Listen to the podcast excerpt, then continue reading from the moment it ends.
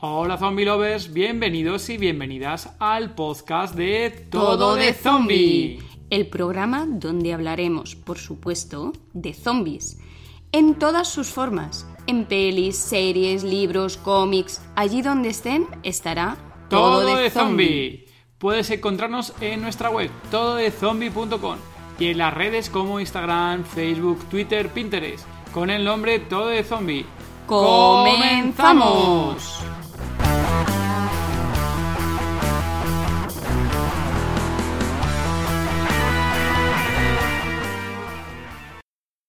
Episodio 6 del podcast Todo de Zombie. Hola Zombie Lovers, somos David y Gema y somos Todo de Zombie. Hola David. Hola Gema, aquí estamos, el sexto capítulo o episodio del podcast de Todo de Zombie.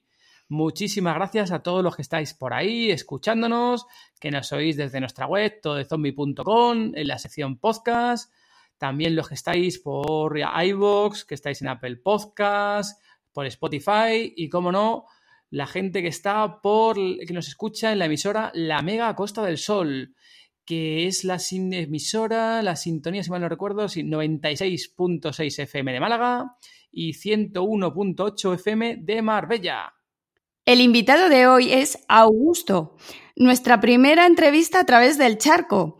Es argentino y además tiene el récord de ser el más joven con el que hablamos en el podcast es aspirante a escritor de misterio e ilustrador de manga, aunque le encanta eh, más idear nuevas historias. Em, también le gustan los videojuegos, los cómics, manga, libros y el cine.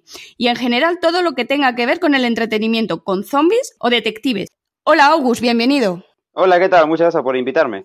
Un placer de tenerte aquí, August. Y a mí de estar. Yo acabo, estoy muriendo de calor. Estáis ahí en veranito, ¿no? En Argentina y estáis en veranito, pleno verano, ¿no? Sí, comiéndome el sol de frente. Aquí nos estamos muriendo de frío.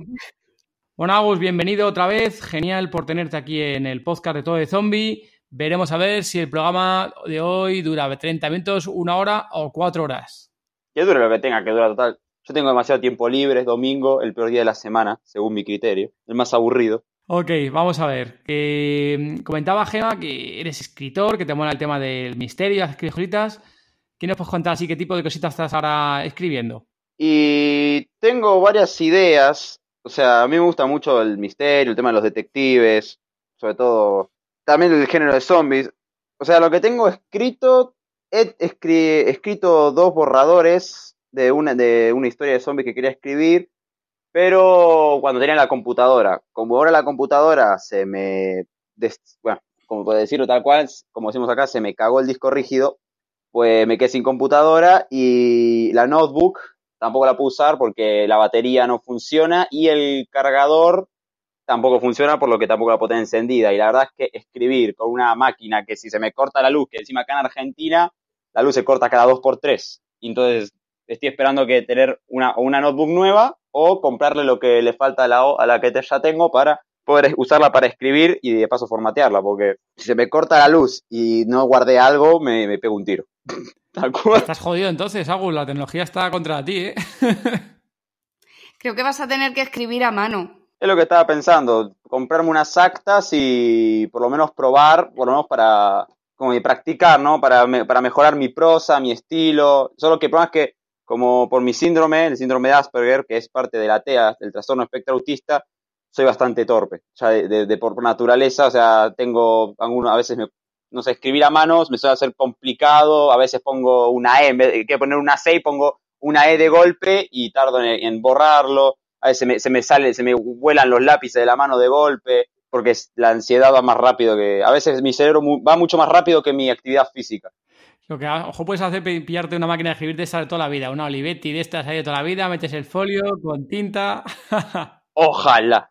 Lo pensé y es de hecho lo que más me gustaría, porque como yo soy muy fanático de lo vintage, me encanta todo lo que tiene que ver con el siglo XX y para, un poquito más para atrás. O sea, el tema de las máquinas de escribir y todo eso, en plan, el y darle para atrás de vuelta al coso es simplemente brutal. Es que veo las máquinas de escribir y estoy en plan, I need that shit. Sería super vintage, eso, Agus. Oye, otra cosita. Luego también tenías, eh, ya sabemos que también le das al tema de escribir, pero también el tema de, ilustraciones, ¿no? ¿Qué tipo de, ilustraciones te mola hacer? ¿Tipo de manga? ¿Tipo más eh, cómic de toda la vida? ¿Qué tipo de ilustraciones te mola? Y a mí me gusta mucho el manga por el hecho de que lo que tiene el manga es que es muy expresivo. El manga es, el, tal vez el dibujo más expresivo que hay, por el hecho de que justamente eh, lo que más destaca en el dibujo del manga es el tema de las expresiones faciales de los personajes. Y además de que los estilos varían mucho. Uno puede jugar como quiera con los estilos de manga. Podés tener estilos como el de Kentaro, eh, creo que era Kentaro Miura, si no me equivoco, que es el que, el que, escribe, el que escribe Berserk, la obra que todavía no termina. Tenés a Inyo Asano, que usa un estilo muy, muy realista, hasta cierto punto, bastante realista, pero que a veces le pone un toque bizarro con ojos medio extraños, o sea, suele experimentar mucho con su dibujo, pero usa mucho fondo, mucho de las tramas, las sombras, muy, muy detallista. Y después también, no sé, tenés mangas tipos de para chicas que serían mangas yojo, donde los ojos son muy grandes, más expresivos y, afeminados, tanto los, algunos hombres como los personajes masculinos como femeninos. O tenés el manga shonen, donde los personajes también suelen tener ojos grandes, pero suelen ser más como a veces varoniles o no le dan tanto ese toque afeminado o tan a veces adorable, ¿no? Dime, August, ¿cómo, ¿a qué te gustaría dedicarte profesionalmente? Y a mí, y profesionalmente, lo que a mí más me gusta justamente es escribir y dibujar. Me gusta más escribir por el hecho de que uno no necesitas tanta práctica, dibujar lleva su tiempo, encima la mano se te cansa, la espalda te quedas todo encorvado, pero escribir, porque cuando al principio quería hacer tipo cómic, manga, ¿no? Viñetas, cuando descubrí el manga tipo por 2015 y, era, yo era de los tipos que decía, ay, pero el anime es como las caricaturas. Error. Ahí, o sea, yo tenía a mi mejor amigo que me decía, mirate un anime, tal, y mi, mejor amigo fanático de Naruto, yo no, pero él sí. Y un día agarré en Netflix y, dije, y encontré Sword, Art Online, que es este anime donde se ponen en un casco de realidad virtual, que es en un, futuro cercano, se meten en un juego y quedan atrapados ahí. Si mueren en el juego, mueren en la vida real. Sword Online no es una serie muy buena, la verdad. O sea, cuando una vez la ves con ojo crítico, ves que es una serie bastante mala, o por lo menos sus primeros arcos. Pero en su tiempo, cuando la agarré, la agarré justamente porque en ese tiempo yo era mucho más del gaming. Entonces estaba todo el tiempo jugando Battlefield, Call of Duty, o jugando al The Last of Us, al Dead Island, jugando a los juegos. Siempre estaba jugando juegos en la Wii, o en la Play, o en la 3DS mirando gameplays en YouTube, informándome cada dos por tres. Encima yo me veo todos los E3 de, cada año. Y dije, eh, un anime sobre un videojuego. Esto es interesante porque, claro, ver series de videojuegos, ¿no? De, personajes atrapados en un juego era como que, wow. No, no, no existía, no existe una serie así. Ahora más, ya un poco más sí, porque ahora el gaming, ya con el tema de Fortnite, los eSports y todo eso explotó pero en el tiempo en el que yo agarré Sword Online, no tenía ni idea. Me vi Sword Online y, me la vi en un día. Literalmente la empecé a las 12 de la mañana y la terminé a las 12 de la noche. 26 capítulos de corrido. Fue el primer anime que vi. Y después de ahí miré otros animes, ta, ta, ta, ta, y bueno, de a poco fui escalando y descubriendo y aprendiendo sobre los géneros. Y un día dije, no sé, me encontré un, un tallercito de manga, de, de así normalito por el barrio, y fui y probé y encontré que me gustaba mucho el diseñar. O sea, siempre fui de dibujar. De hecho, tengo varios, así como historietas hechas de con muñecos de palo, historias. Ya tenía esto de que me gustaba crear historias desde muy chico. Pero nunca lo vi como, siempre lo vi como pasar el rato. Porque no y una vez le di el gusto al dibujo de verdad, dije, uh, yo quiero dibujar. Entonces fue como que fui y probé. Y me gustó la clase, estuve unos dos años hasta que la clase no pudo seguir. Después intenté escribir los borradores en plan novela, y porque, con un amigo estábamos haciendo un juego de RPG Maker, de detectives, así por, por, por, por, por boludear, por divertirnos un rato. Y estábamos probando y me puse a escribir el guion, ¿no? Del misterio, investigué cómo se escribe una historia de misterio, yo así por mi cuenta. Y la verdad es que como cuando lees, que se te vienen las imágenes a la cabeza, cuando escribís es como si las imágenes bajaran y mientras lo estás escribiendo te estás imaginando todo, ¿no? Es como todo lo que, está, lo que, te, lo que, lo que te estás imaginando lo estás viviendo, por lo menos yo, es como si lo estuviera viviendo y mis dedos se mueven y lo, lo plantean ahí en, en, el Word. Entonces como que me fascinó cuando probé escribir. Así que digamos que más que nada me quiero dedicar a escribir novelas. ¿Qué obras favoritas eh, tienes de manga? ¿Cuáles son las que más te gustan? Hemos visto que te gusta el manga, que te apasiona el manga, eh, los cómics. ¿Qué novelas de manga te gustan más? Ah, del manga. Y si tengo que elegir es complicado, si tengo que, si tengo que elegir específicamente en un top, pero si tengo así que seleccionar rápido, eh, que no sean de zombies. La de zombies me lo guardo para los mangas de zombies. Eh, yo diría Ghost in the Shell, Tokyo Ghoul, Bantel Alita y, y por ahí, porque leo varios mangas a veces, y, pero a veces es difícil elegir. Mm, David y yo vimos la de Alita y la de Ghost in the Shell también, la vimos. Bueno, yo las vi en manga y luego las vi en, en la gran pantalla pero, y David solamente en la gran pantalla, creo. Sí. Sí, yo el manga de Ghost in the Shell, el original de Masamune Shiro, que es el... Eh, yo me vi toda la franquicia, por lo menos lo que respecta a lo audiovisual y al manga original, me leí los, me leí los dos primeros, lo que sería Ghost in the, Ghost in the Shell y 1.5, tengo que leer todavía el 2, y también leí el primer volumen de Arise, que es el manga que adapta un poco lo que sería el, eh, el tercer anime de Ghost in the Shell que sirve como precuela del manga, pero no canon por el hecho de que no está escrito por el autor original. Y de, así de, bueno, para hilarlo un poco, de mangas así de zombies, ¿cuáles son tus favoritas? Uh, ahí tengo unos cuantos, pero los tengo, ahí tengo los que tengo en físico y los que uno que otro que leí por internet. Y mi favorito, si tengo que, lo digo tal cual, es Ayamahiro. Es el mejor manga que puede existir de zombies hasta la fecha, porque es el que a mí más me gusta es realista, tiene crítica social, es gore, tiene un humor súper ácido, no se corta en nada, tiene desnudos, es perfecto y tiene hasta lenguaje vulgar.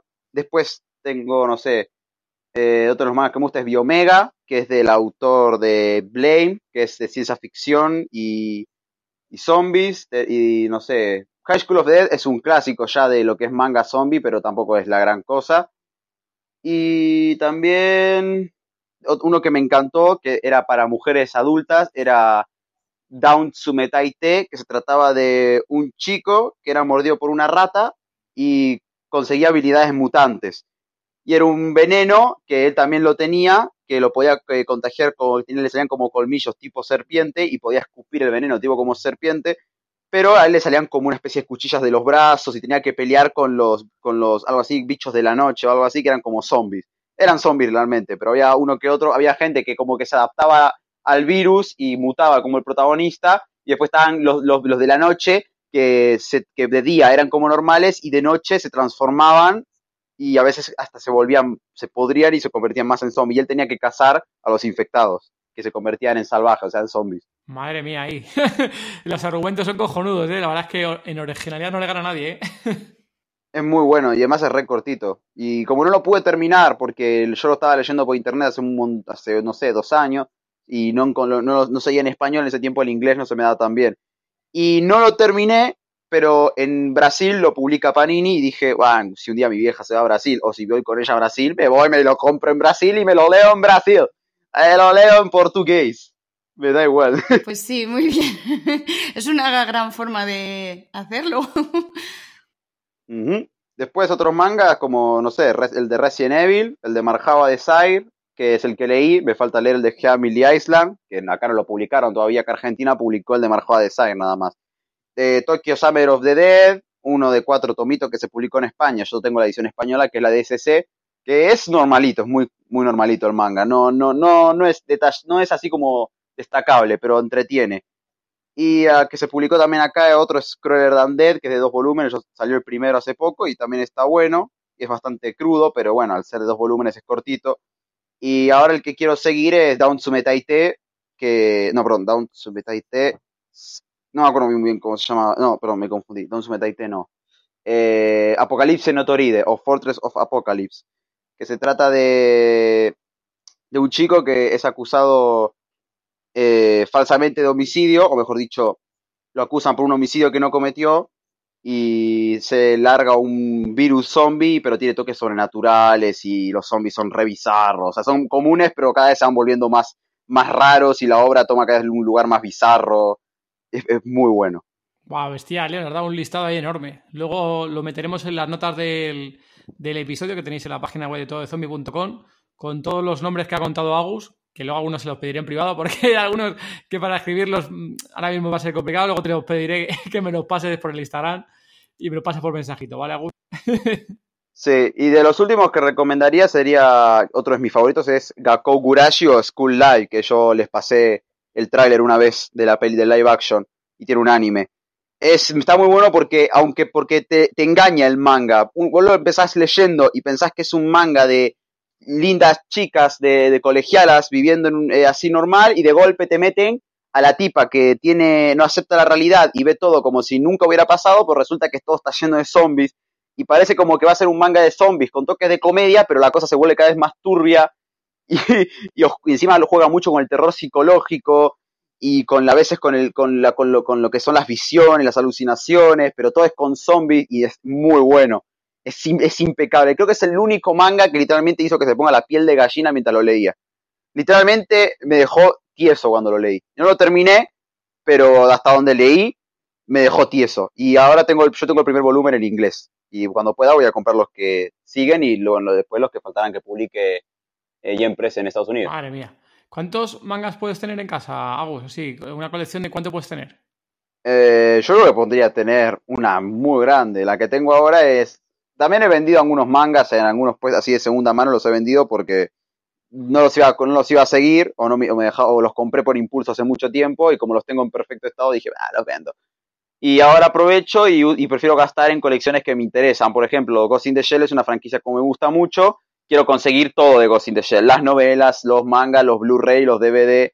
Igual con Sherlock Holmes. Sherlock Holmes tengo eh, los cuatro tomos en edición deluxe que publicó Norma de la adaptación de la BBC y los cinco primeros que publicó hasta ahora del manga de Moriarty.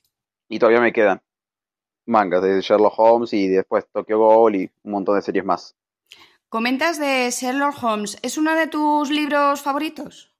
Más que de mis libros favoritos, es mi personaje preferido directamente en lo que respecta a la ficción.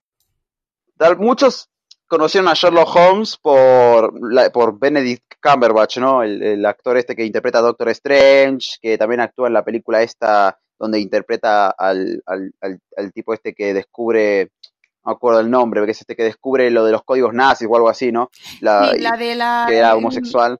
Grand Machine, ¿puede ser? Sí, que es el descifran la máquina alemana. Sí, la máquina. La, máquina. Sí, sí, pero. Sí, algo así. Grand Machine o algo así es. Eh, sí. sí. sí, sabemos de cuál está. De hecho, la hemos visto. Sí, y, como, y, muchos conocieron a Sherlock Holmes actualmente por la interpretación de Benedict Cumberbatch, la cual a mí me parece sublime. Pero como las últimas dos temporadas siento que el personaje en, la, en el guion de la serie decayó en calidad y lo tienen como muy sobrevalorado, en mi opinión, a Benedict con su interpretación. En sus primeras dos temporadas me fascina, pero ya en la tercera y cuarta patina un poco el guion, lo que deforma un poco la subversión, sobre todo en la cuarta temporada donde se deforma el mismo Sherlock Holmes de Benedict. Por ejemplo, uno puede decir, el de, el de Robbie Downey Jr., que es el actor de Iron Man, está deformado en las películas, es el, como el Sherlock de los libros, porque eh, es más carismático, no sé. Eh, Sherlock no es así en los, libros. Es verdad, Sherlock en los libros es mucho más caballeroso, pero también es frío, es bastante, a veces un poco bastardo, pero nunca hace las cosas con mala intención. Es más, es parecido al de Benedict Cumberbatch. Bueno, Benedict Cumberbatch se parece su interpretación un poco a la de a lo que es Sherlock Holmes en el libro, pero de Robert Downey Jr. se aleja bastante porque se adapta al actor. Pero si uno lo piensa, Sherlock, el Sherlock Holmes tiene muchos años ya, 130 años, o un poco más de 130 años de que se, desde que se, de que Doyle publicó la primera historia. Y un personaje que ya lleva tantos años existiendo, es normal que salgan pastiches sin parar, y encima ya perdiendo los derechos de autor que ya caducaron lo de la mayoría de las historias, y si vos mantenés al personaje siempre igual, pues ya una, te va a aburrir. Si uno busca las versiones más fieles del personaje, tenés al grande de Vasily Ivanov con la serie de rusa de los 70, tenés a Douglas Wilmer, que lo interpretó en la BBC, en la serie de la BBC de los 60, Peter Cushing, o, o el grandioso Jeremy Brett, que hizo, en mi opinión, el mejor Sherlock Holmes. Es el más fiel el más interesante. Mejor dicho, Jeremy Brett es Sherlock Holmes. No existe otro, en mi opinión. El tipo se pasó. Pero, por ejemplo, la gente lo conoció por Benedict Cumberbatch y lo sobrevalora mucho, pero a mí me gustó mucho más el Sherlock de Johnny Lee Miller, que es el de Elementary, porque es un Sherlock mucho más humano. O sea, tocan la parte más humana del personaje y ves un Sherlock al principio, es muy parecido a veces al, al original, mucho más imperactivo e infantil, pero mientras pasan las temporadas se vuelve mucho más parecido al de los libros, mucho más tranquilo, maduro y relajado y, y muy, mucho más emocional, cosa que lo hace muy profundo y sobre todo hace que empatices con él. Sí, ahí por, por volver un poco a lo que estaba comentando al principio, recuerdo la, lo que comentabas el tema de la serie de, bueno, la, del actor de Benedict, ¿no? Así se llama el actor. De la, la serie, eh, o sea, son cuatro temporadas que vimos, ¿no, Gemma? ¿Son cuatro? O cinco, no sé si fueron cuatro o cinco. Sí, lo que sí recuerdo que las últimas temporadas... Son cuatro temporadas de tres capítulos cada una y, una, y un capítulo especial que salió después de la, antes de la cuarta, que es el de Navidad que transcurre en el siglo XIX. Ah, sí, está chulo. Sí, y ahí sí que nosotros nos gustaba mucho ah. y sobre todo, sobre todo, sobre todo, la última temporada decayó mucho. Sí, la última me parece que no, no creo que fue que hicieron algún cambio, no sé si fue el tema de guionistas o el enfoque que le dieron una cuerda bien, porque fue a tiempo. Y recuerdo que la última temporada dijimos, joder, ha cambiado mucho la serie de las primeras temporadas a esta, no sé. Sí, porque en la última, por ejemplo, lo que pasó con el primer capítulo de la cuarta fue el hecho de que el personaje lo deformaron. O sea, ya no parecía el Sherlock de Benedict. De golpe era como muy infantil, hablaba sin parar, hablaba de, decidir a comer helados con la tipa esta del gobierno y te quedas como, ¿qué, estás haciendo? Que si estaba tuiteando y no paraba con el celular y era en plan, ¿qué estás haciendo? El Sherlock que insultaba eh, eh, la televisión en las, otras, en las otras tres temporadas ahora está con Twitter. O sea, y ves la boda, de, digo, ¿cómo se llama? El bautismo de, de, de, la, de Rosie, la hija de Watson y Mary, y vos te quedas como, ¿qué estás haciendo? Y, y tenés las partes, partes cómicas que no vienen al caso, y encima es un capítulo muy malo, o sea, el misterio estaba como bien, pero se desliga mucho de lo que iba la trama. Y es como que al final Sherlock va y te quedas como que, ¿no te viste venir eso? El gran Sherlock Holmes que pudo deducir y pudo vencer al gran Jim Moriarty, no pudo deducir que el enemigo tenía una pistola. O sea, me estás jodiendo. ¿Qué, te pasó? ¿Qué te pegó la senilidad tan rápido? Ni al Sherlock de Ian McKellen de Mr. Holmes le pasó así. Sí, no, ahí la última yo creo que se le fue. No sé si porque alargaron más la cosa. Más creo que no sé si iban a meter una temporada más o había rumores de que iban a volver otra más. No sé eso en qué habrá quedado. Sí, dijeron que, que había posibilidad de que haya otra más, pero que tal vez no. Por ejemplo, la cuarta temporada es muy mala, pero el segundo capítulo de la cuarta es de los mejores capítulos de la serie. Ese cuando Sherlock está enfermo y pasado de drogas, el drama es perfecto, el antagonista que es Smith, Calverton Smith, es impecable. O sea, ese capítulo es maravilloso y tiene un plot twist al final que es buenísimo para llegar al último capítulo y quedarte con una cara de qué villano de mierda, qué motivo estúpido, y encima lo poco que tiene que ver el caso con el, con el ritual de los Musgrave, y sobre todo, que tiene, que parecía una película de ciencia ficción, o sea, era literalmente Jigsaw, aunque la referencia estaba ahí a Jigsaw, no era Sherlock Holmes eso, retos, cuartos, era una escape room, ya ni siquiera era una historia de Sherlock Holmes, o sea, y encima Euros, que era la antagonista, es malísima, o sea, es, es patética, es lo peor que vi en un montón de tiempo. No, no entendía, eh, igual el cameo de Moriarty con, con I Want to Break Free de Queen fue lo mejor del capítulo. Yo ahí grité como una fangirl, fue en plan, eh, en plan cuando las tipas, cuando en plan la, la, army de la BTS, que estaban, ¡ah! Así estaba yo, en plan, Moriarty, y de golpe, cinco años antes, en Navidad, y yo, ¡Ah! Sí, sí, sí. Ahora el, flash, me acuerdo. Eh, meter el meme de. Ahí es para meter el meme de, de, de la, donde están las rubias de la decepción, la traición, hermano. Cierto. Luego, eh, bueno, hemos hablado un poquito ahí de manga, hemos hablado de ahí de, de también del tema favorito, sobre todo de tu personaje de Sherlock Holmes. Vamos a ir entrando en materia de, de cine, que sé que también que te mola mucho, Agus así pelis así que, te, nos quieras contar, así de que te mole. Vamos a empezar sin la de zombies, ¿vale? A ver qué tipo de películas así te, te mola. Uh, eh, películas así normales, ahí me cuesta un montón elegir porque yo soy muy de géneros. Eh, por ejemplo, Alita, me gustó bastante, que la vi el año pasado, me gustó muchísimo, de hecho, me pareció una adaptación muy buena del manga, cosa que se puede, se ve poco, me gustó mucho el CGI. Eh, me gustó también mucho la película de Zodiac, de la del asesino, la que era la del asesino del Zodiaco, que ahora está en Netflix, por lo menos acá en Netflix Latinoamérica está, que está Robbie Downey Jr., ¿no? Están estos, muchos, tiene un buen cast, y es una muy buena película porque sirve tipo documental y, aprender la verdad sobre lo que era el asesino del Zodiaco fue interesante. Eh, recordar pelis es difícil. Fue, fue hecho real. Sí, fue un asesino real de que ah, eh, estuvo vigente o por lo menos eh, cometió los asesinatos entre los años 60, los 70 y parte de los 80, o por lo menos en los 80 apareció un, imitador. Vale, ¿y pelis de zombies? ¿Vas a decir alguna de George Romero? Obviamente, ah, de zombies ya tenemos para hablar de rato, y sí, las de George Romero son siempre mis favoritas. La Noche de los Muertos Vivientes y sobre todo el remake del 90 es, en mi opinión, lo de lo mejor. La Noche de los Muertos Vivientes es no solo la que podemos considerar primer película de zombies, ¿no? O sea, por lo menos la que creó, la que llevó a cabo el género, sino que es un, es un peliculón que en su época fue controversial, literalmente, fue, fue revolucionaria, fue algo que rebasó las barreras de lo, de lo, de lo que era una película en ese tiempo. O sea, era una película de terror, pero que tenía mensaje social a todo lo que pasaba en, esa época en, en, Estados Unidos, la guerra de Vietnam, eh, la, esta, la rebelión ¿no? de, la, de la raza negra contra la raza blanca, todo el tema de los policías contra la comunidad negra.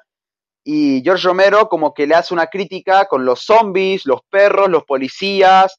El protagonista es negro, pero no, pero no tenían pensado que el protagonista sea negro, solo contrataron al actor y la película fue duramente criticada, fue apaleada por la crítica, políticamente, claro.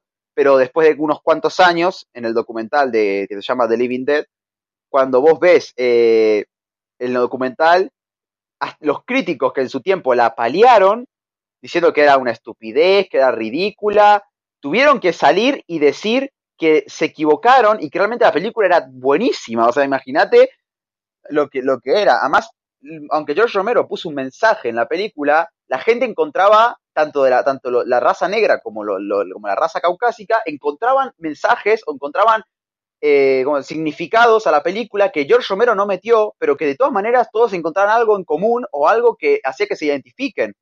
Y era algo completamente wow. Y tenías encima al, actor negro, ¿no? Al que no me acuerdo el nombre, pero que, acá, que le metió una un bofetón ahí, en plan, ¡pa! A la pobre Bárbara le metió un bofetón así y claro, era, eso era, wow, un negro le metió un bofetón a la rubia. ¡Uh!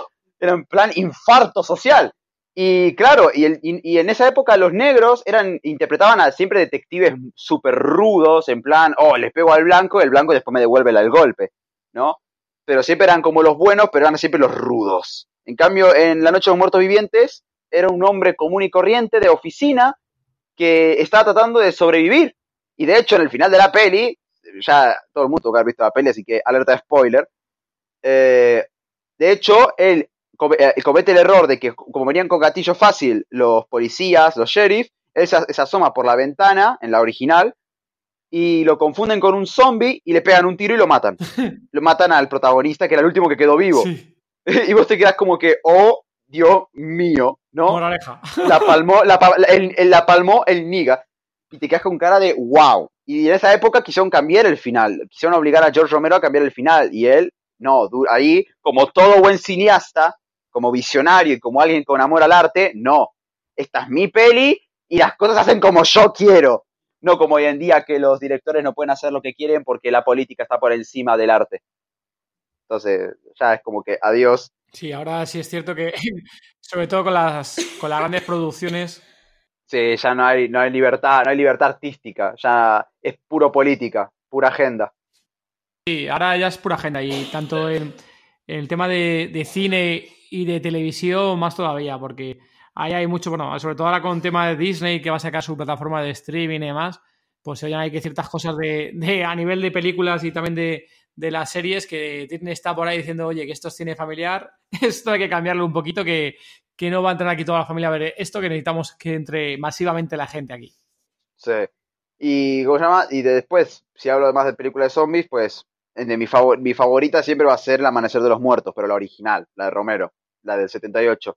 Eh, para mí es la mejor película de zombies, pero siempre tiene tengo una riña ahí entre me encanta El Amanecer de los Muertos, o sea, zombie, pero siempre la tengo peleando con El Día de los Muertos, la de la tercera de la, de la tercera de la primera trilogía. Siempre está chocando, porque la, la, la del Amanecer de los Muertos es divertidísima, pero es que la del Día de los Muertos es mucho más grotesca, es mucho más detallada en cuanto a efectos prácticos.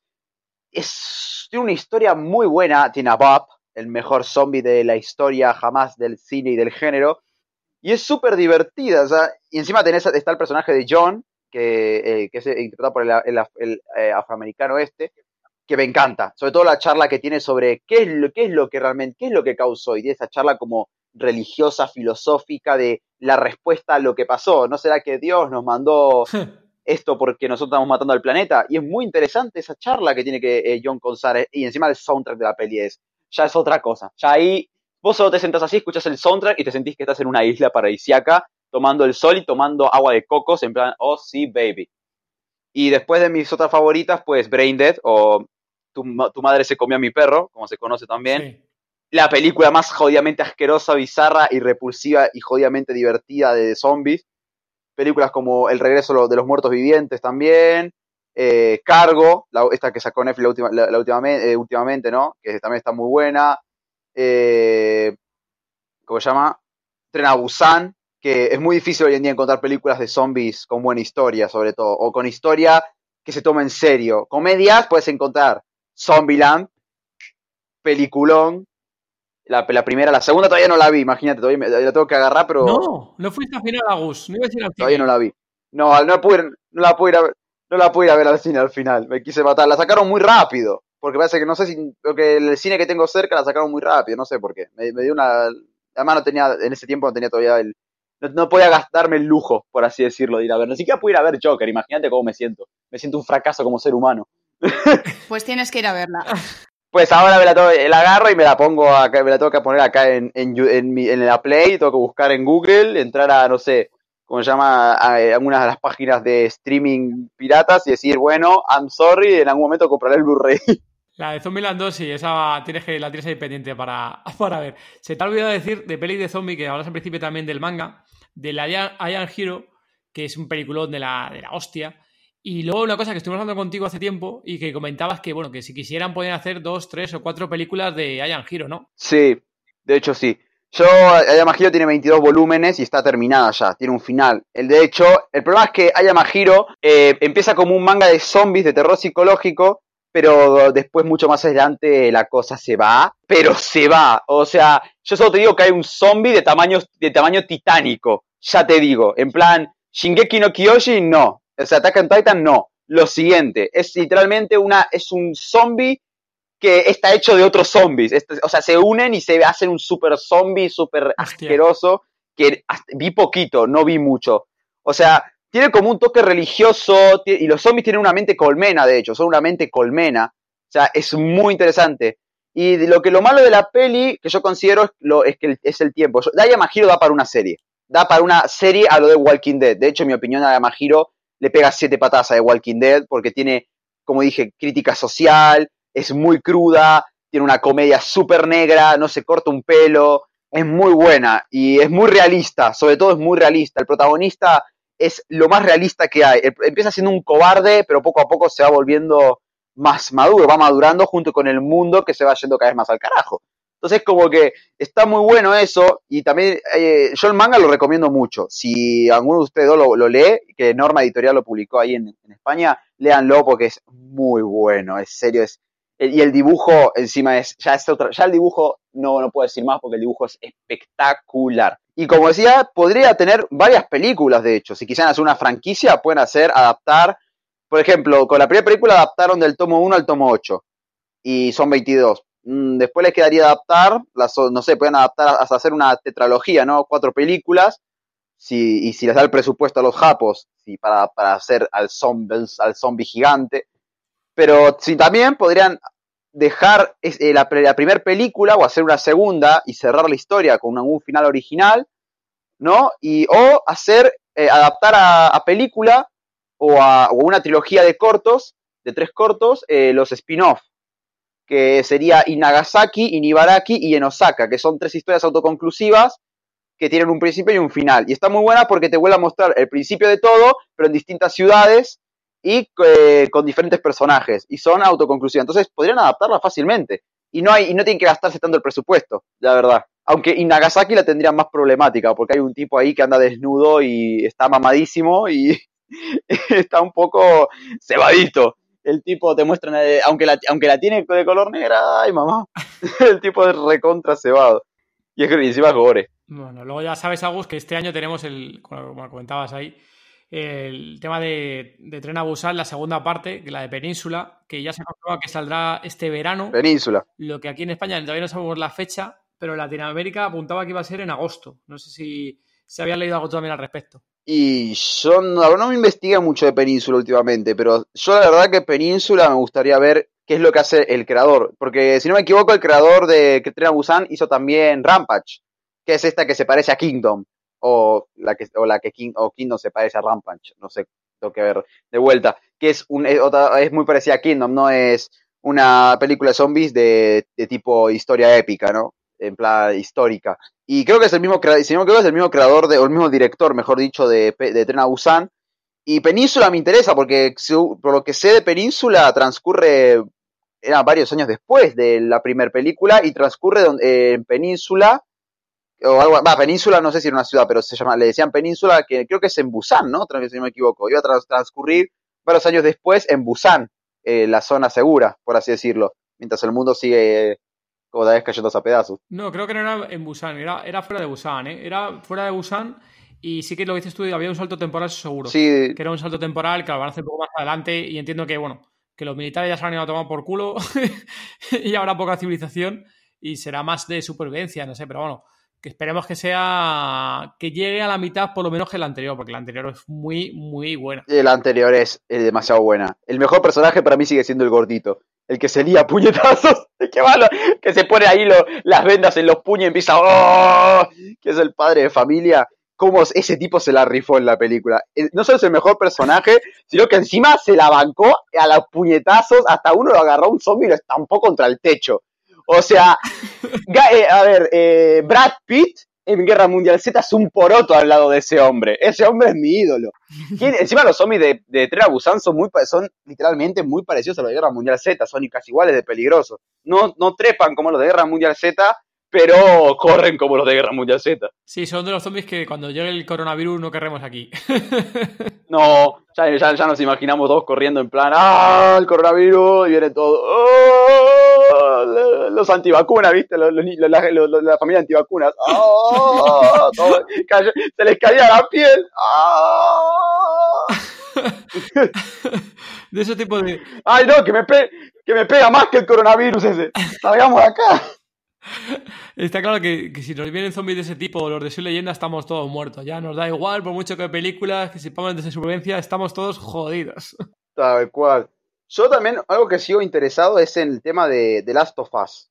O sea, todavía no llegamos a parte de videojuegos. De Last of Us del juego vamos a hablar después, ¿no? Pero, viste que estaban hablando de que iban a hacer una película de Last of Us que estaban ahí Sony en producción de hacer una... Sí, un anime, que tenían pensado hacer un anime, parece que era, ¿no? No era película, ¿no? Creo que era no anime, sé, pero tenían pensado hacer algo, una, una adaptación, no sé si eh, a cine, pero de The Last of Us, ¿no?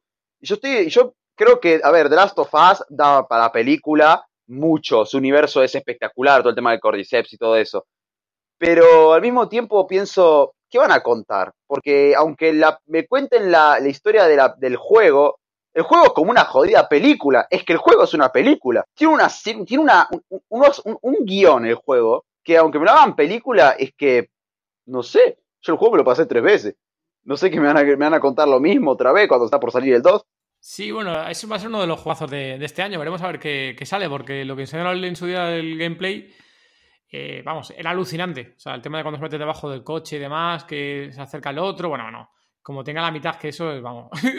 sí digo la mitad porque es que ya con el tema del IP hay que controlarlo a veces, ¿no? Cuando tienes demasiada expectativa de un videojuego o una película, luego llega la ver y dices, vaya puta mierda, no se parece nada a lo, que tenía en mente, ¿no? Y cuando yo prefiero rebajarlo un montón o al máximo, lo máximo posible para luego intentar sorprenderme. Porque, vamos, me ha pasado con series y demás de que te pones la expectativa muy alta y claro, siempre te decepciona. Nunca, nunca puede llegar a la expectativa que uno se pone muy alta. Tal cual, eso es verdad. Te, pone, te, la expectativa súper alta y te caes en plan, ¡ah! ¿Qué pasó acá? Porque como, como, como con, con Daybreak, ¿no? Con la, la última que, que sacó Netflix.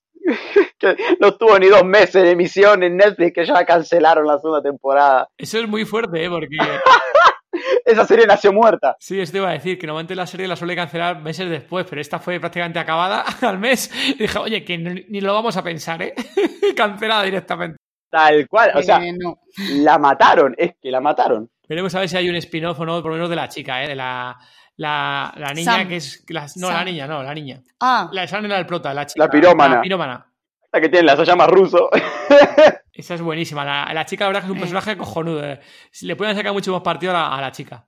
Sí, eh, y, el negro también es muy que es un cago de risa. Aunque es el tipo que estereotipo negro, pero me causa el, el negro zen. con su camuido budista. que te iba a preguntar que habías entrado al tema de videojuegos. Que qué tal Guerra Mundial Z, que sabemos que te lo habías pillado, que tenías muchas ganas. ¿Le has dado muchas partidas o no?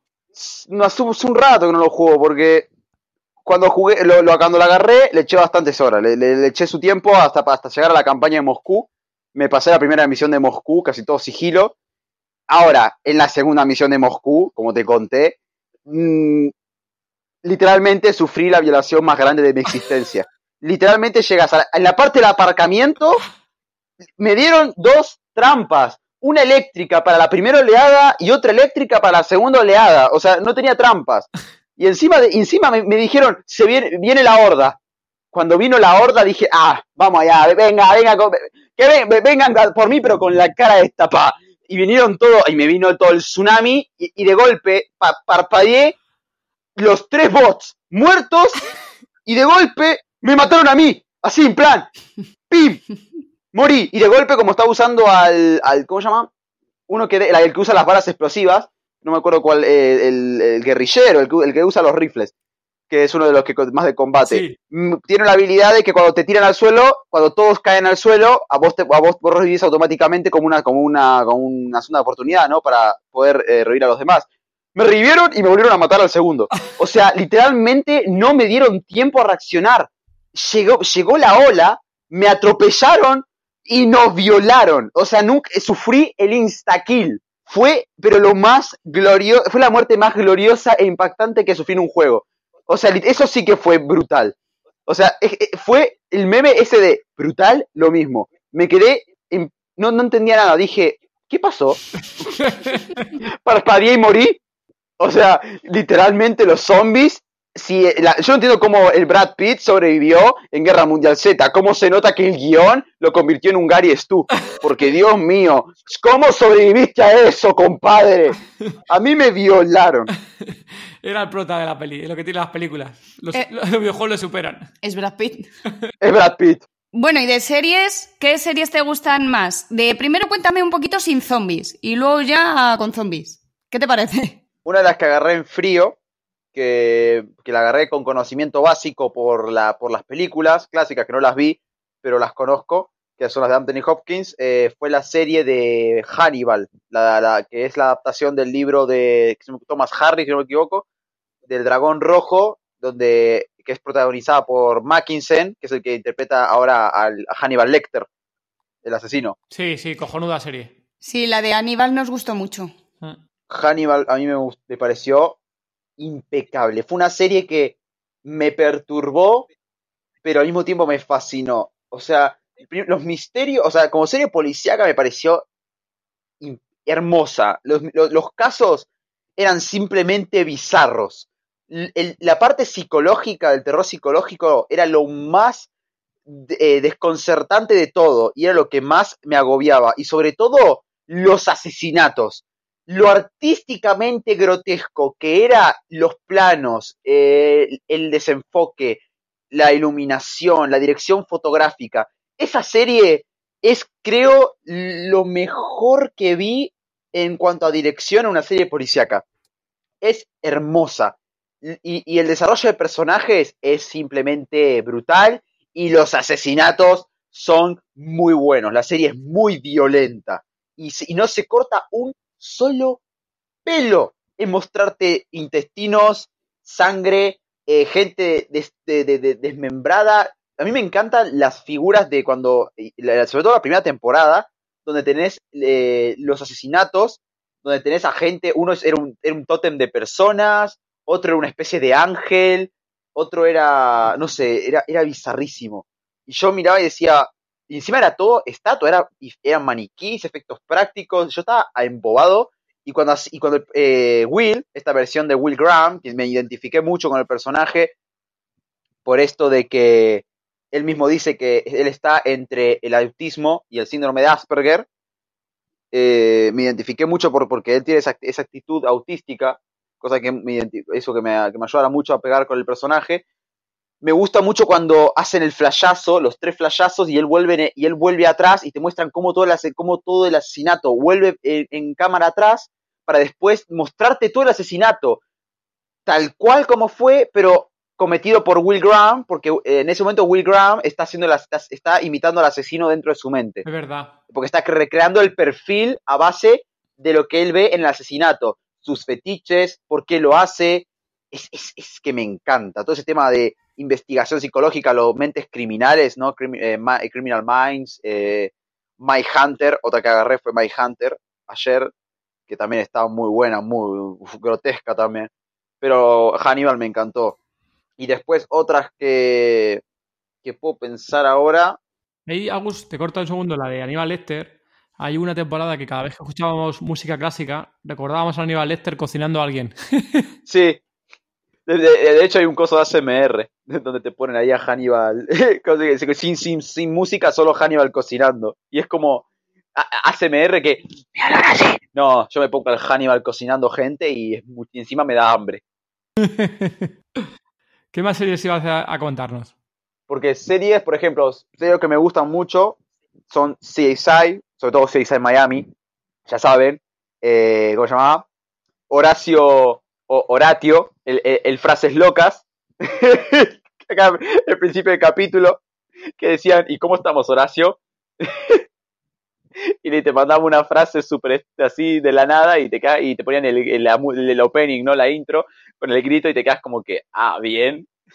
Era buenísimo. y, ¿cómo llama? Tenía otra en mente. Ah, otra que me encanta es El Mentalista, de Mentalist la, de, la del tipo este, Patrick Jane, la del rubio. Ah, sí, sí, sí, ya sé cuál es, sí. Que es él es el mismo actor que interpretó al protagonista en la película de George Romero, el, la isla, eh, la, Tierra de los Muertos, del 2005.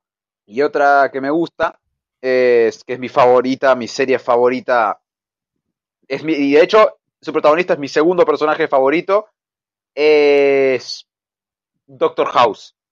Ah, coño. Literalmente la, de las mejores series de misterio que hay. Es excelente. Es, es, una, es literalmente Sherlock Holmes versión médico. De hecho, tiene un montón de referencias a Sherlock Holmes, la, eh, serie. Y House es, es el mejor, es un personaje espléndido. Su forma de hablar, su ironía, la forma en la que se burla de todo, hace una crítica social de todo.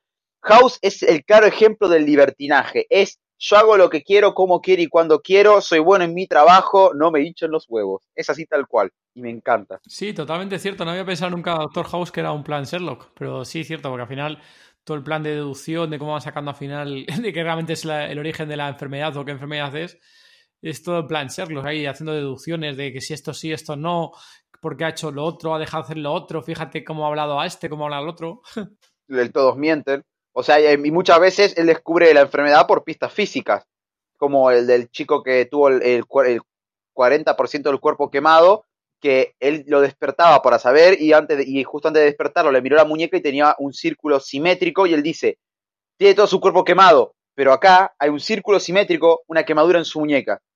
Y él, y él deduce a base de eso que él fumaba cigarrillos, tenía un vicio, que los padres le negaban que él no mentía, pero sí mentía en algo le, fumaba cigarrillos. No fumaba, no drogas, pero sí nicotina.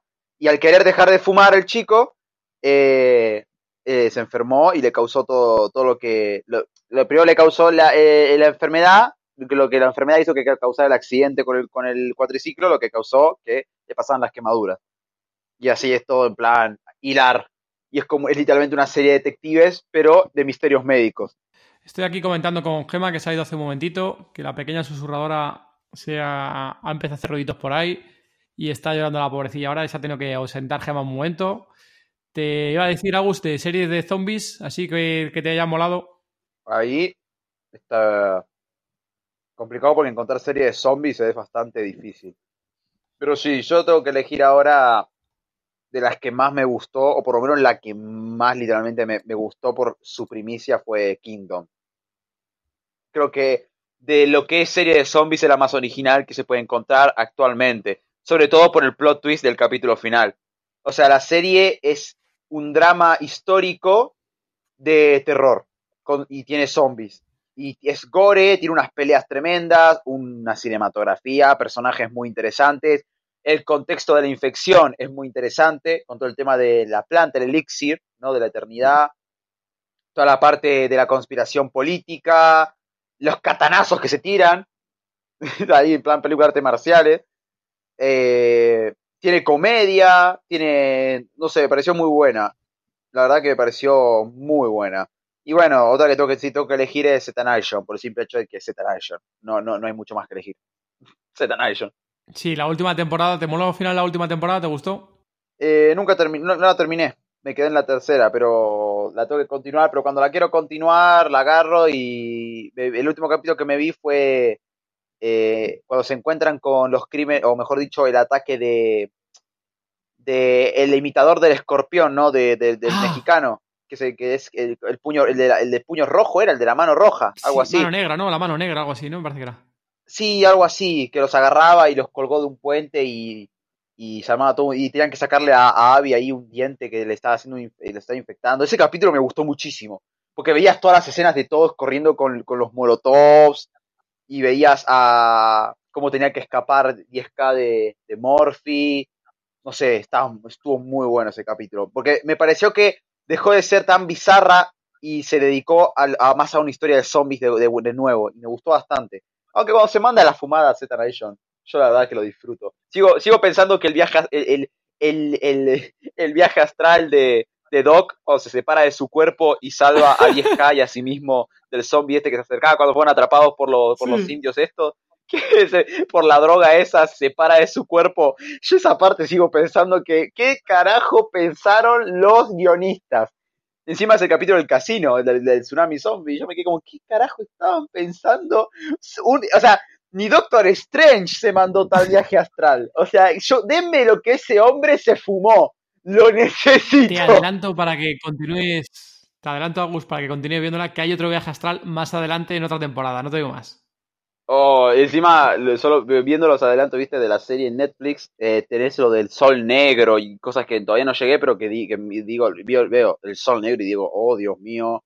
Yo solo sé que vi la escena del zombie inmortal, que es esa escena me quedé en plan, el zombie literalmente recibió 800.400 400 millones de balazos, le volaron media cabeza, le volaron las piernas, los brazos, medio, medio, medio torso, y el bastardo seguía vivo. Ah, sí, que subimos el vídeo, ¿no? El de militar, ¿no? Que los zombies no solo evolucionan. El de militar que le disparan todo el cargador de todas las armas y sigue vivo, ¿no? Ese dices. Sí, no, solo, no solo evolucionan los zombies en Z Nation, que, sino que encima se vuelven más inteligentes y no solo eso, sino que encima hasta inmortales. ¡Wow!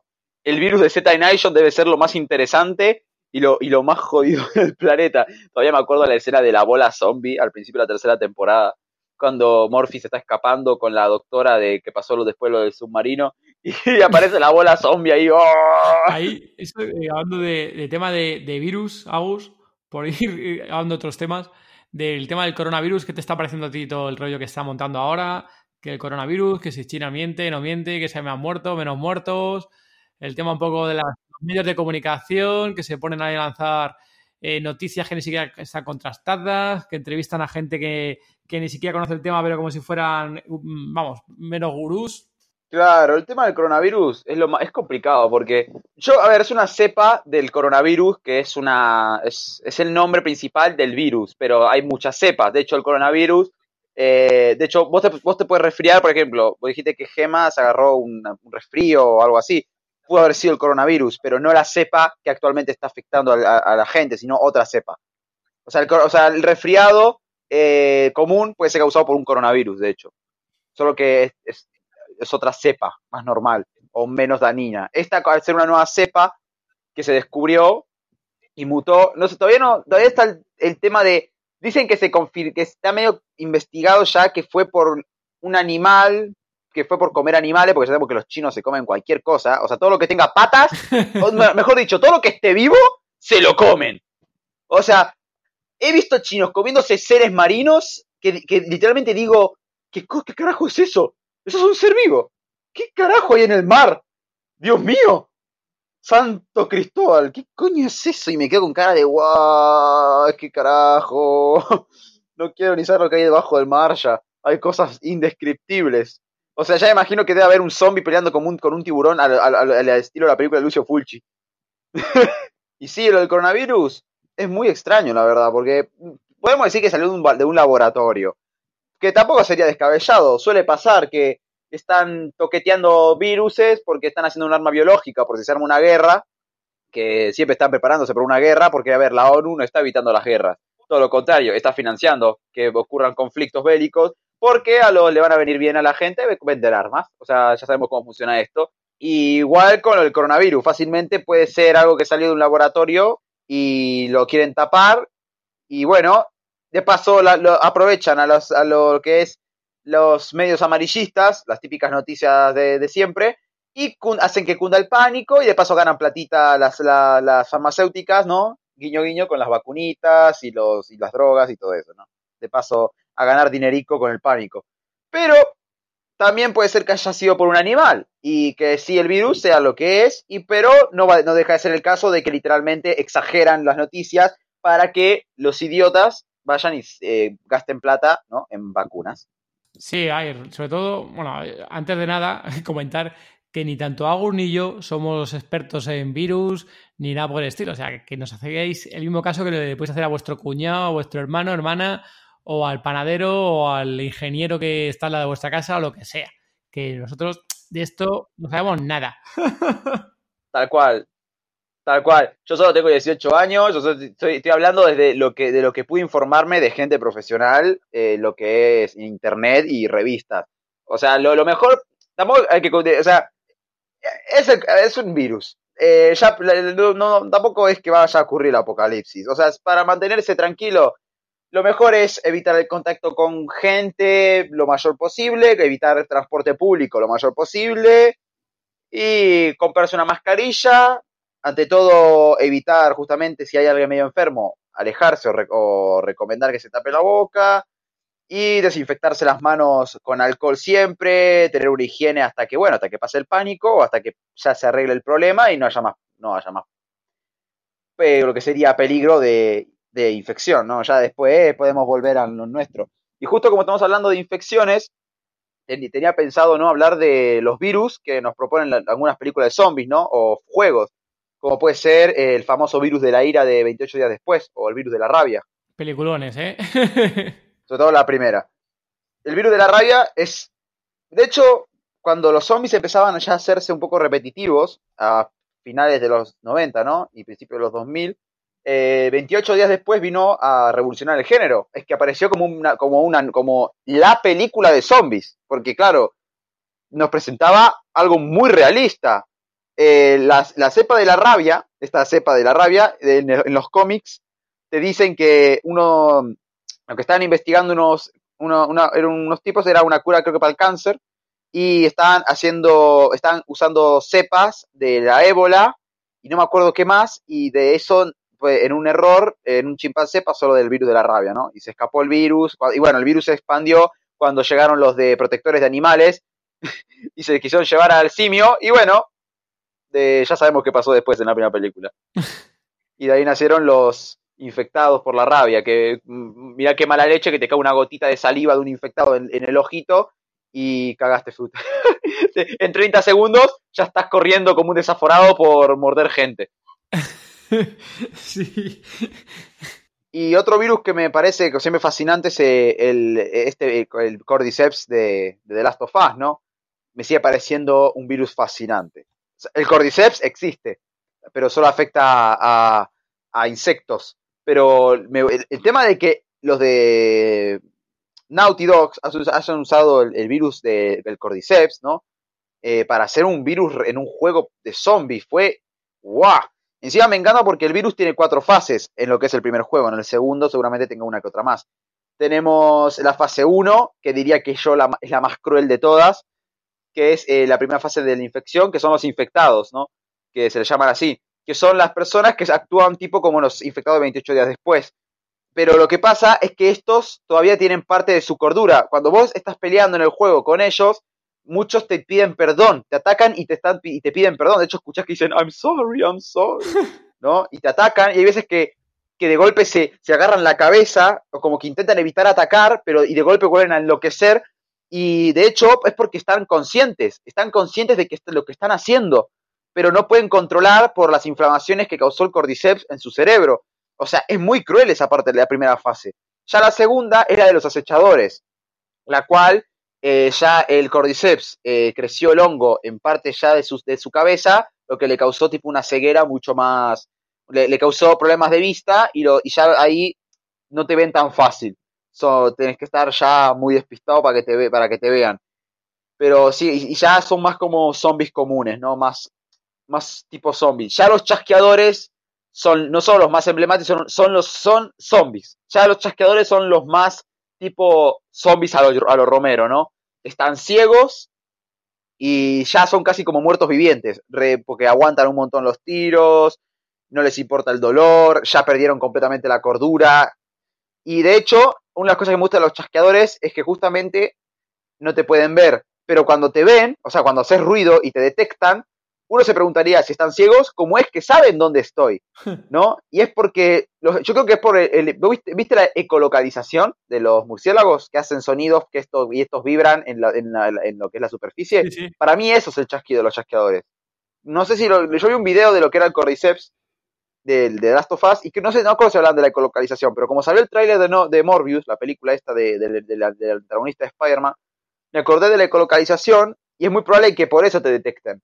O sea, eh, porque vos los puedes perder, si no me equivoco, en el juego, que cuesta un montón. Pero los puedes perder, pero ellos, ellos pueden saber dónde estás porque pueden usar la ecolocalización.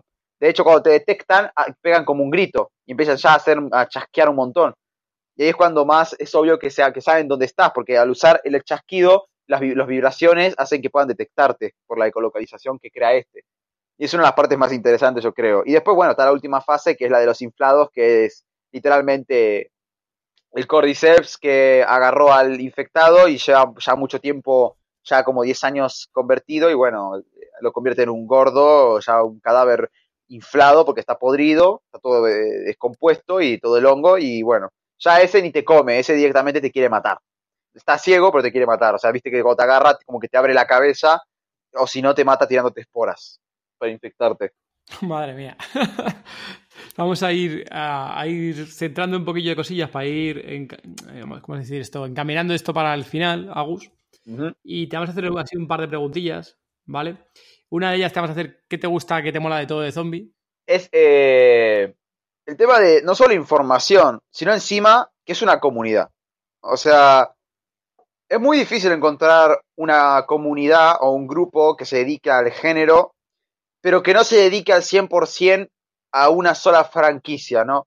Yo, yo, sigo una, seguía una página de Sherlock Holmes, pero que se dedicaba mucho a, Sherlock BBC.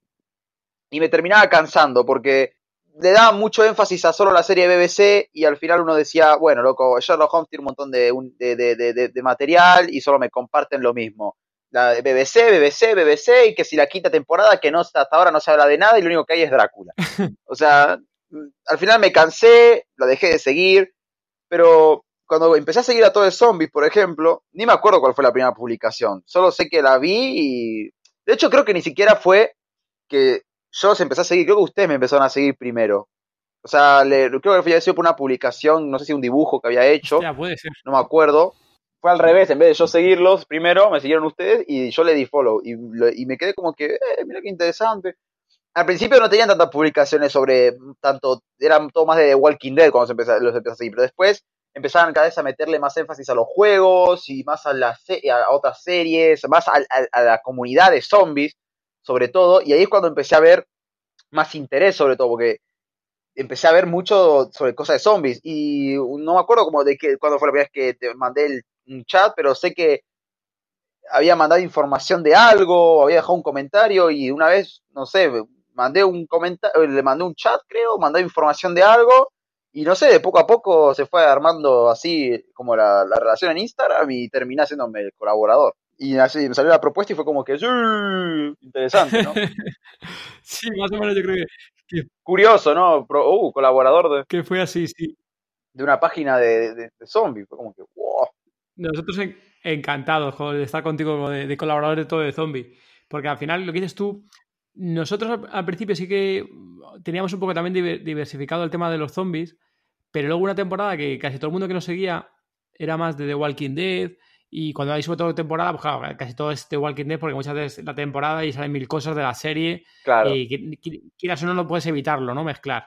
Pero luego al final sí que es cierto que hemos ido metiendo más de todo tipo y, y también pues, gente como tú, Agus, eh, Annie, que vamos, eh, Grouchy, Papaos y demás. Luego más, también gente que por ahí de más seguidores que nos manda cositas.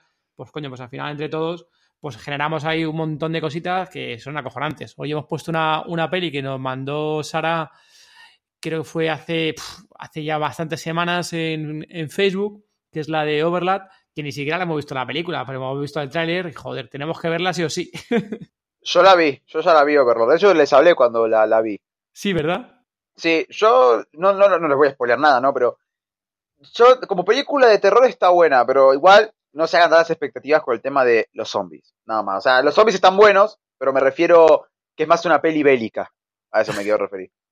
Sí, papá Oso ya nos ha advertido un poco que es muy lenta, sobre todo al principio. Es que más seguro que se a aburrir al principio, seguro. Seguro. Es divertida, es, es- es grotesca, pero es mucho más bélica. Es, es algo así como, po- podemos compararla, viste, como hasta el último hombre. Bueno, acá se llama así, que es la que protagoniza Andrew Garfield. que es Sí, cuando van ahí a pelear con los japoneses. Ponele que es algo parecido, pero es como una, es un asedio, es el asedio de Normandía, ¿no? Pero va por el lado de los zombies. Nah, pero es buena la peli, o sea, no es wow, qué buena peli, pero para, yo la vi una vez para pasar el rato, me entretuvo. Mm, Fue un poco, para mí, decepcionante, porque esperaba mucho más. Sea, esperaba no sé, un poquito más de zombies, pero igual la peli tampoco se me decepcionó, o sea, era grotesca y, y me gustó el, me gustó el tema de, de, los zombies, me gustó lo, lo que te me proponía, los zombies, de hecho, el virus y todo eso. Sí, a nosotros ya, bueno, ya sabes que cuando hay zombies ya de por medio prácticamente nos gusta todo. Luego hay ciertas excepciones, ¿no? Como Daybreak, otra vez voy a comentar. Pero en general, cuando hay zombies ya nos mola de por sí. Ahí somos muy. O sea, muy malo tiene que ser para que demos menos de un 5 o algo con zombies, la verdad. Bueno, Agus, hemos llegado a esta parte del podcast y llegamos a. ¿Qué llegamos, Gema? Llegamos a la sección Apocalipsis. ¿Estás preparado para que te hagamos las preguntas? Por su pollo. Vale. Eh, si te convirtieras en zombie, ¿quién sería tu primera víctima? Esa pregunta la venía pensando, porque viste que hubo un, tiempo que hubo un, test que estuvo famoso, que era el test del, de, Apocalipsis Zombie, que lo hicieron muchos en YouTube. Y esa era una de las preguntas. Y yo creo que si mordería a alguien sería mi mejor amigo, que es el que con el que siempre, que eh, ya tiene llave hasta mi casa, entra y sale como se le canta. Y me roba la comida. Yo creo que lo mordería a él, porque como, porque, como, porque como me gusta, como soy muy fanático de los juegos cooperativos, me gusta jugar con amigos y siempre me gusta estar con, con alguien y, y- y- y hacer tácticas. Yo me imagino que si mordería a alguien sería mi mejor amigo. En plan, eh, eh, porque ya mi mejor amigo es dominicano, entonces yo soy, como soy blanco muerto y él es morenito, por ser dominicano, entonces como somos el blanco y el negro, entonces sería como que el, el team, el team de zombies, en plan, y andaríamos el, el, el, el, el blanco y el negro ahí eh, mordiendo gente y sería, sería curioso. Yo me lo mordería a él por el simple hecho de que sería curioso ir con mi mejor amigo, como dos zombies, en plan, viste como eh, Zombie Party, que cuando, cuando, él se, cuando él se convierte en zombie en el final. Y están los dos jugando, eh, jugando, algo así. O como la película esta de zombies, que eran dos tipos que eran como eran dos zombies que estaban buscando el amor o algo así. Bizarrísima. Y la segunda pregunta es: cuando llegue el apocalipsis zombie, que llegará, ¿qué tres cosas no te faltarían? Sin contar con, sin contar con la bebida, ni comida, ni personas. Ni bebida, ni comida, ni personas. Yo. Sí, eso damos por hecho que ya lo tienes. Tengo que elegir. Yo pondría ante todo la supervivencia. Si uno, si uno piensa en cómo se, depende del apocalipsis, pensemos que no solo te contagias por mordidas, sino que encima por directamente contacto con fluidos al, extremo, en plan como 28 días después. Ante todo, yo llevaría un equipamiento de tipo armadura, eh, una especie de muñequeras de cuero en, lo que son el antebrazo, no, sé, antebrazo, creo que sí, ¿no? Eh, antes de la mano. Eh, de cuero para si me intentan morder, poder bloquear el mordisco y poder contraatacar. Coderas, rodilleras, eh, borcegos, ¿no? Tipo, tipo botas, con unas placas así como de metal personalizadas para si tengo que pisar o patear. una, unos gagles, ¿viste? Estos tipo antiparras grandes que como que se usaban antes para conducir. una, un pañuelo en el cuello abrigo grande para evitar el contacto con fluidos, guantes, sobre todo de cuero, y una especie como de mascarilla, tipo de plástico, que enganche justo en la parte de nariz y boca, y junto con los gagles para evitar el contacto con los fluidos de, los infectados, ¿no? Y, y después también lo que llevaría serían armas de fuego, que para mí serían muy importantes, pero llevaría lo que sería un revólver porque el revólver me parece muy importante, porque no se atasca, eh, pero sin silenciador. Una pistola con silenciador, que serviría para hacer, para hacer sigilo, pues si tengo que pelear. Yo diría que una escopeta sería lo más óptimo en mi caso. Agus, Agus. El equipo, ok, un equipo de la hostia va a protegerte, pero acuérdate que son tres cosas, tío, que va muy cargado ya. bueno, pues, pues, estoy separando como en secciones. La armadura, lo que sería la protección, la de, lo que sería defensa, ataque, y lo tercero, que todavía lo tengo que imaginar, pero digamos que es el equipamiento básico, ¿no? Ponele. Lo que uno llevaría separando las cosas. Eso sería una parte de la defensa, que serían materiales de defensa, que como el cuero para evitar mordidas y contacto con fluidos, que sería algo así personalizado, ¿no? Armas de fuego, una, una silenciada, si, con, si, si, obtengo, ¿no? Y una que no sea como un revólver, creo que sería lo más óptimo porque no se atascaría. El cuchillo clásico, y tal vez podemos obviar la escopeta por ahora, porque la escopeta sería muy grande. Y algún arma cuerpo a cuerpo, ¿no? Para combatir con un número más grande, algo así. No diría un machete porque los machetes se atascan, pero sí algo así como un bate con pinchos o un palo grueso o un tipo un canabo, ¿no? Ponerle que algo así. Algo va a ser en plan Rambo total, ¿eh? Tal vez. Creo que sería el equipamiento más óptimo. sobre todo para alguien como yo, de, de mi físico, que estoy demasiado delgado sería algo muy que sea algo ligero, pero que sea habilidoso, que me permitiera la movilidad y que sea y que no sea pesado. Y por último, y yo creo que una mochila una mochila grande, de si consigo, una mochila eh, de, de campamento, de acampar, ¿no? Una mochila de supervivencia, sobre todo. Sí, esa es muy buena, tío, la mochila, porque si no para cargar con cosas y tal, para llevar todo eso. Igual el equipamiento muy chulo, ¿no? Porque así te protege lo que dices tú, tema de mordeduras, e infecciones. Aunque es verdad que. Y luego de arma, bueno, de armas que son tres cosas, así que tendrías que elegir una de todas esas armas. Tal cual. Si que... ¿Cuál elegirías entre todas las armas? Si tengo que elegir de una de todas las armas, yo creo que el canabo.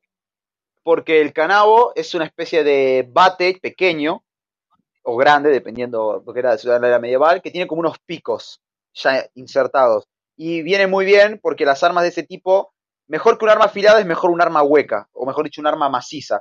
Y al ser un bate, o tipo un, canabo, al pegar en la cabeza, rápidamente, le podrías destruir rápidamente el cráneo y hacer un daño fácil en el cerebro, ¿no? Entonces daría mucho, mucho juego y te serviría también para romper las piernas. Y, si encima, digamos que como te, eh, si tenés, eh, chatarra o cosas de esas que te sobran, ¿no? Cosas que puedes encontrar en, eh, en- chatarrerías y cosas esas, las puedes ir modificando, no sé, le puedes echar unos alambres como a Lucil, puedes meterle clavos o puedes reforzarla. Puedes ponerle unas placas de metal y cosas así. Creo que eso sería lo...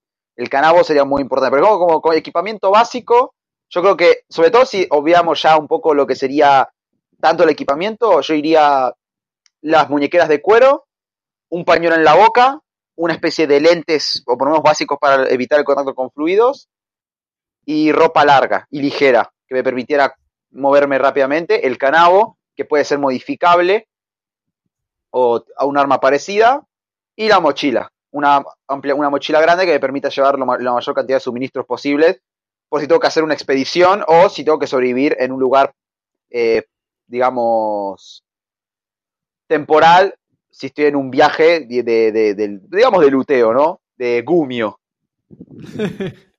Como un gamer que eres. tal cual, a lo Duan Light. Genial, Agus. Oye, pues una cosilla. eh, ¿Dónde te pueden encontrar nuestros seguidores? En mi Instagram, que es eh, Jack el Ricuroso, es, eh, el nombre es bizarrísimo, es un nickname que saqué una vez para un juego y lo terminé usando porque, no sé, Jack, Jack el Destripador, Jack the Ripper, y yo me acuerdo del meme de Uy, sí, oye, sí, qué rico, del Yu-Gi-Oh, que parecía el tipo ahí, oye, oye, qué ricuroso. Y dije, a ver, ¿qué no me puedo poner? Haciendo como me interesa Jack el Destripador, dije, Jack el Ricuroso. Soy un genio. Y me, y me pueden encontrar como Jack el Ricuroso. De hecho, me pueden encontrar ahí etiquetado por, por, las, publicaciones, por las publicaciones de todo de zombies. Ok, Agus. Aunque tampoco se puedo decir si cu- cuánto va a durar el nickname, porque tal vez un día se me da por cambiarlo o no. Todo va a depender de si me agarra uno de mis ataques de. o si se me ocurre otro nombre. Pero yo creo que Jack el Ricuroso es el que más uso, porque me causa gracia y. Ok, nosotros lo, lo dejaremos en las notas de- del episodio con enlace y oye, si el día de mañana lo cambias, nos encargamos de, de actualizarlo, ¿vale, Agus? Tal cual. Que por nuestra parte, muchísimas gracias por haber venido a- al podcast, Agus. No, gracias a ustedes por invitarme. Está siendo y ha sido un placer, tío. Has soltado un montón de cosas que, bueno, tengo aquí, por lo menos Gema y yo, que tenemos aquí una hora para poder apuntar todo lo que has dicho en las notas del programa, ¿eh? sí, la verdad que estuvo bueno. Muchas gracias, Agus. No, gracias a ustedes, por favor. No sé si quieres decir o, o despedirte aquí en este punto. Me, de- me despido y cuidado con el coronavirus. si les tose, si ven a alguien tosiendo, corran. Corran. Corran o, o, o- lleven, un, o lleven un arma. Ante- o, o, o noquenlo. En plan, por las dudas, pim. Le meten un mazazo en la cabeza y, lo llevan al hospital. Te lo dejo acá. Métanlo en cuarentena. Antes de que nos mate a todos. Bueno, hemos llegado al final del episodio. Muchísimas gracias eh, por habernos escuchado. Volvemos con el próximo episodio el día 1 de marzo. Y mientras tanto, gracias por vuestros comentarios, por vuestros likes y gracias por compartirlo con otros zombie lovers. Sí, además recordar que nuestra web es todozombie.com y que tenéis ahí una sección llamada podcast, donde dejaremos anotado todas las series, películas, mangas, animes que ha mencionado Agus durante el capítulo. Y otra vez, muchísimas gracias por vuestros comentarios y likes en iVoox, vuestras cinco estrellas y comentarios en Apple Podcast y vuestros me gustas también en Spotify. Y saludos también a los amigos que nos escucháis desde la Mega Costa del Sol. Muchas gracias a todos. Chao. Adiós. Thank you.